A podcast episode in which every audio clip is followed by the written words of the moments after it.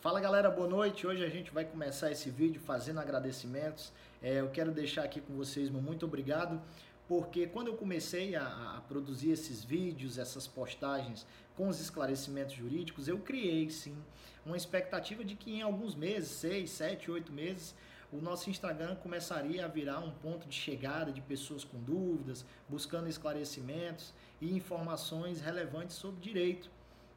É, e eu me surpreendi, porque isso aconteceu agora já, há pouco mais de um mês do início dessas postagens. Um grande número de pessoas já vem buscando informações, vem buscando esclarecimentos jurídicos.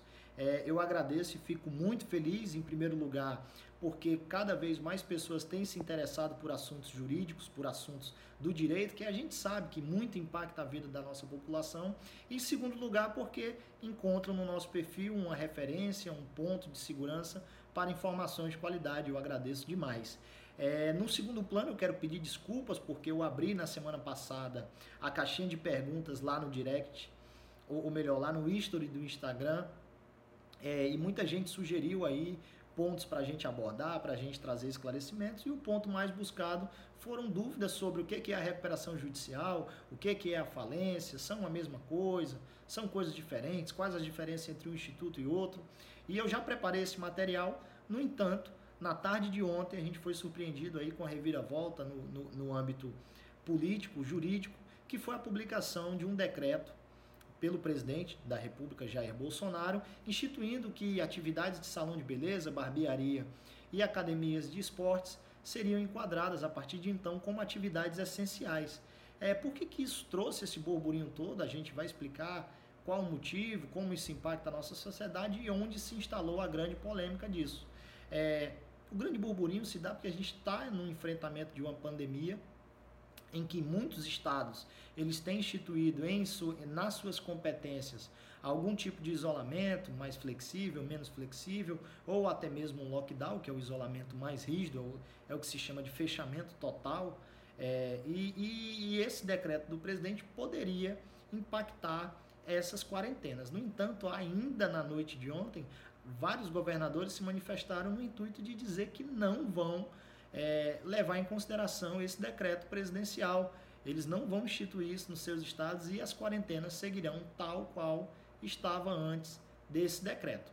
É, a polêmica surgiu porque a população ficou se perguntando: peraí, quem é que manda? Quem é que tem poder para instituir? Como instituir? Aonde?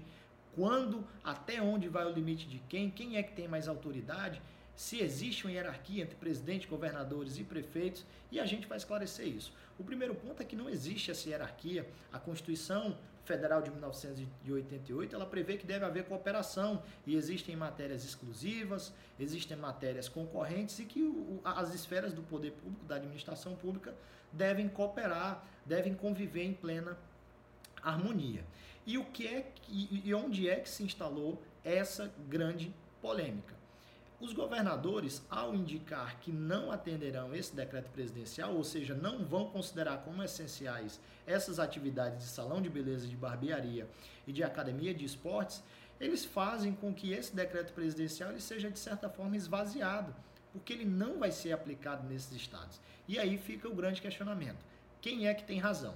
No primeiro ponto, a gente deve ir lá na lei número 13.979, que instituiu quais as medidas de enfrentamento à pandemia causada pelo Covid-19. Lá trata sobre isolamento, sobre o que é que deve isolar, quais são as atividades essenciais e o que é que deve acontecer.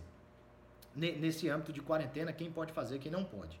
Pouco após a edição dessa, a, a, sanção dessa lei, o presidente da República ele editou a medida provisória número 926, que ele levava alterações a essa lei número 13.979, várias delas, mas duas são as principais. A primeira é que somente o presidente poderia dispor sobre quais as atividades consideradas essenciais, e a segunda é que estaria vedado, ou seja, estaria proibido a, a restrição de circulação dos trabalhadores dessas empresas cujos serviços são considerados essenciais pelo presidente da República. Essa medida provisória ela trouxe grande divergência na comunidade jurídica, na comunidade política e o partido é, o PDT ele entrou com ação direta de inconstitucionalidade ao Supremo Tribunal Federal no sentido de declarar a inconstitucionalidade desse dispositivo. Espera aí, a Constituição Federal ela garante que lá no artigo 23 é competência comum, compete de forma comum à União, estados e municípios, inclui aí o Distrito Federal sobre o cuidado com a saúde e a assistência pública. Foi essa a fundamentação do partido do, PDT nessa ação direta de inconstitucionalidade. Então o que, que acontece? Existe uma lei federal, número 13.979, que institui as ações de combate ao coronavírus, à, à pandemia do coronavírus, ao enfrentamento, como é que vai ser o isolamento, como é que nós vamos nos defender como povo, como sociedade, do avanço desse vírus. Posterior, em momento após é, essa lei, é, o que, que aconteceu? A medida provisória número 926 trouxe alterações, entre elas duas principais. Quem é que vai dizer o que, que é essencial? É o presidente. Estarão proibidas também a restrição de circulação das pessoas, dos trabalhadores que o presidente definiu cujas atividades são essenciais.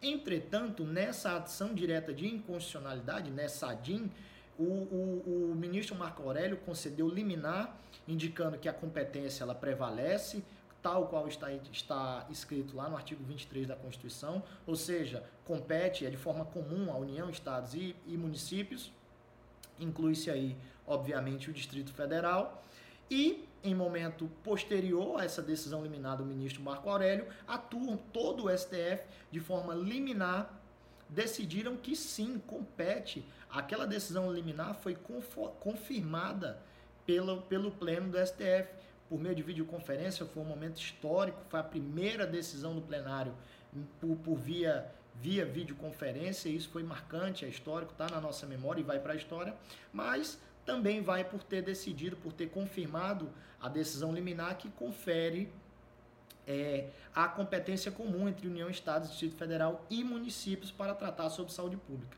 Concentra-se nisso a informação de que é, o, o, os governadores e os prefeitos eles poderão agir mesmo que o, que o presidente da República tenha divulgado um decreto instituindo outras atividades como essenciais. Por quê? Porque o STF, cumprindo a sua missão esculpida lá no artigo 102 da Constituição Federal, cuja é, sua principal razão de existir é guardar a Constituição Federal, ou seja, ser o guardião do conteúdo constitucional em todas as outras leis do país, e logo, numa das primeiras, acredito que seja o primeiro inciso ou parágrafo ali, aliás, inciso, o primeiro inciso é justamente julgar as ações diretas de inconstitucionalidade. Então, coube ao Supremo decidir se aquela medida provisória ela deve, ela está ou não em compatibilidade com a lei constitucional. A, a, a, a DIN ela ainda não foi julgada em sua totalidade, ela não teve o seu julgamento definitivo, mas ela está de certa forma suspensa, porque a decisão, a, a antecipação da tutela, como assim se diz, ela foi concedida por todo o plenário. Então o que é está acontecendo? Tem muita gente que está atacando essas instituições, que está dizendo, ah, o presidente não manda, quem manda é o governador, ah, o STF ele quer ter a última voz em tudo, o judiciário quer controlar o país, é preciso que a gente tenha um pouco aí de sensibilidade com as questões, especialmente do ponto de vista jurídico. Presidente, governador e prefeito, eles não têm é, não, não existe hierarquia entre eles, o que existe é divisão de tarefas, onde cada um é responsável pela parte que lhe compete, tal qual está esculpido lá na Carta Constitucional. É, e o STF, como guardião desta, ele vai decidir, ele vai julgar sobre o que, é que está de acordo com, com a Carta Maior, com a nossa Constituição Federal, e o que, é que não está de acordo.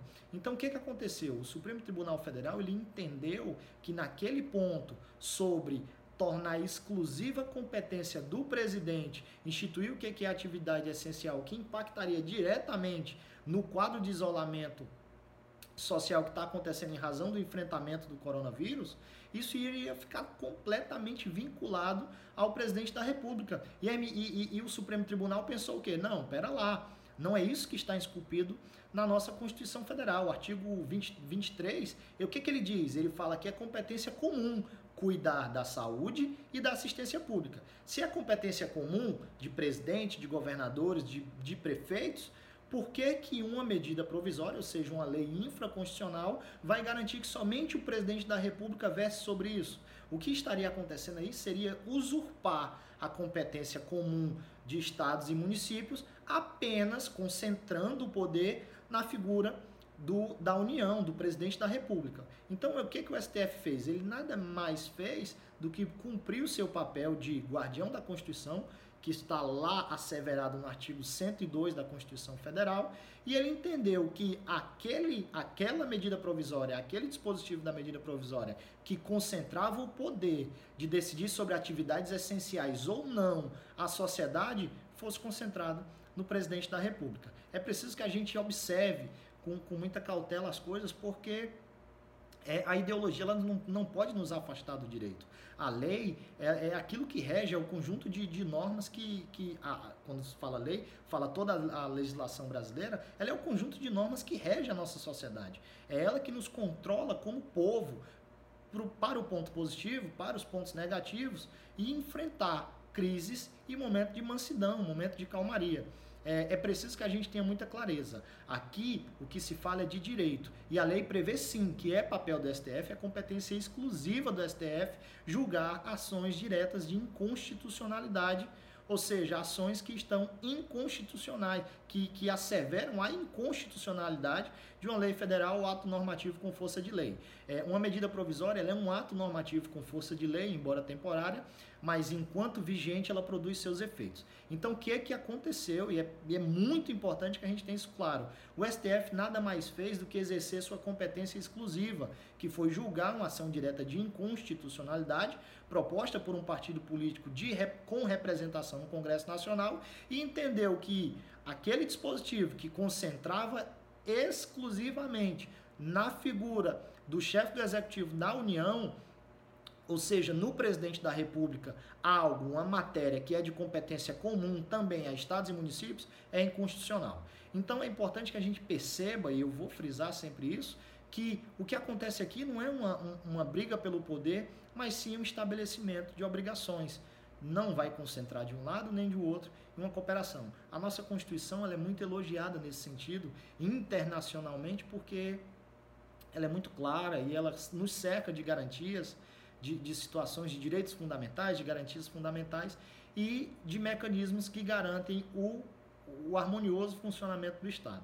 Beleza? É, como já é de costume, o nosso direct vai estar disponível.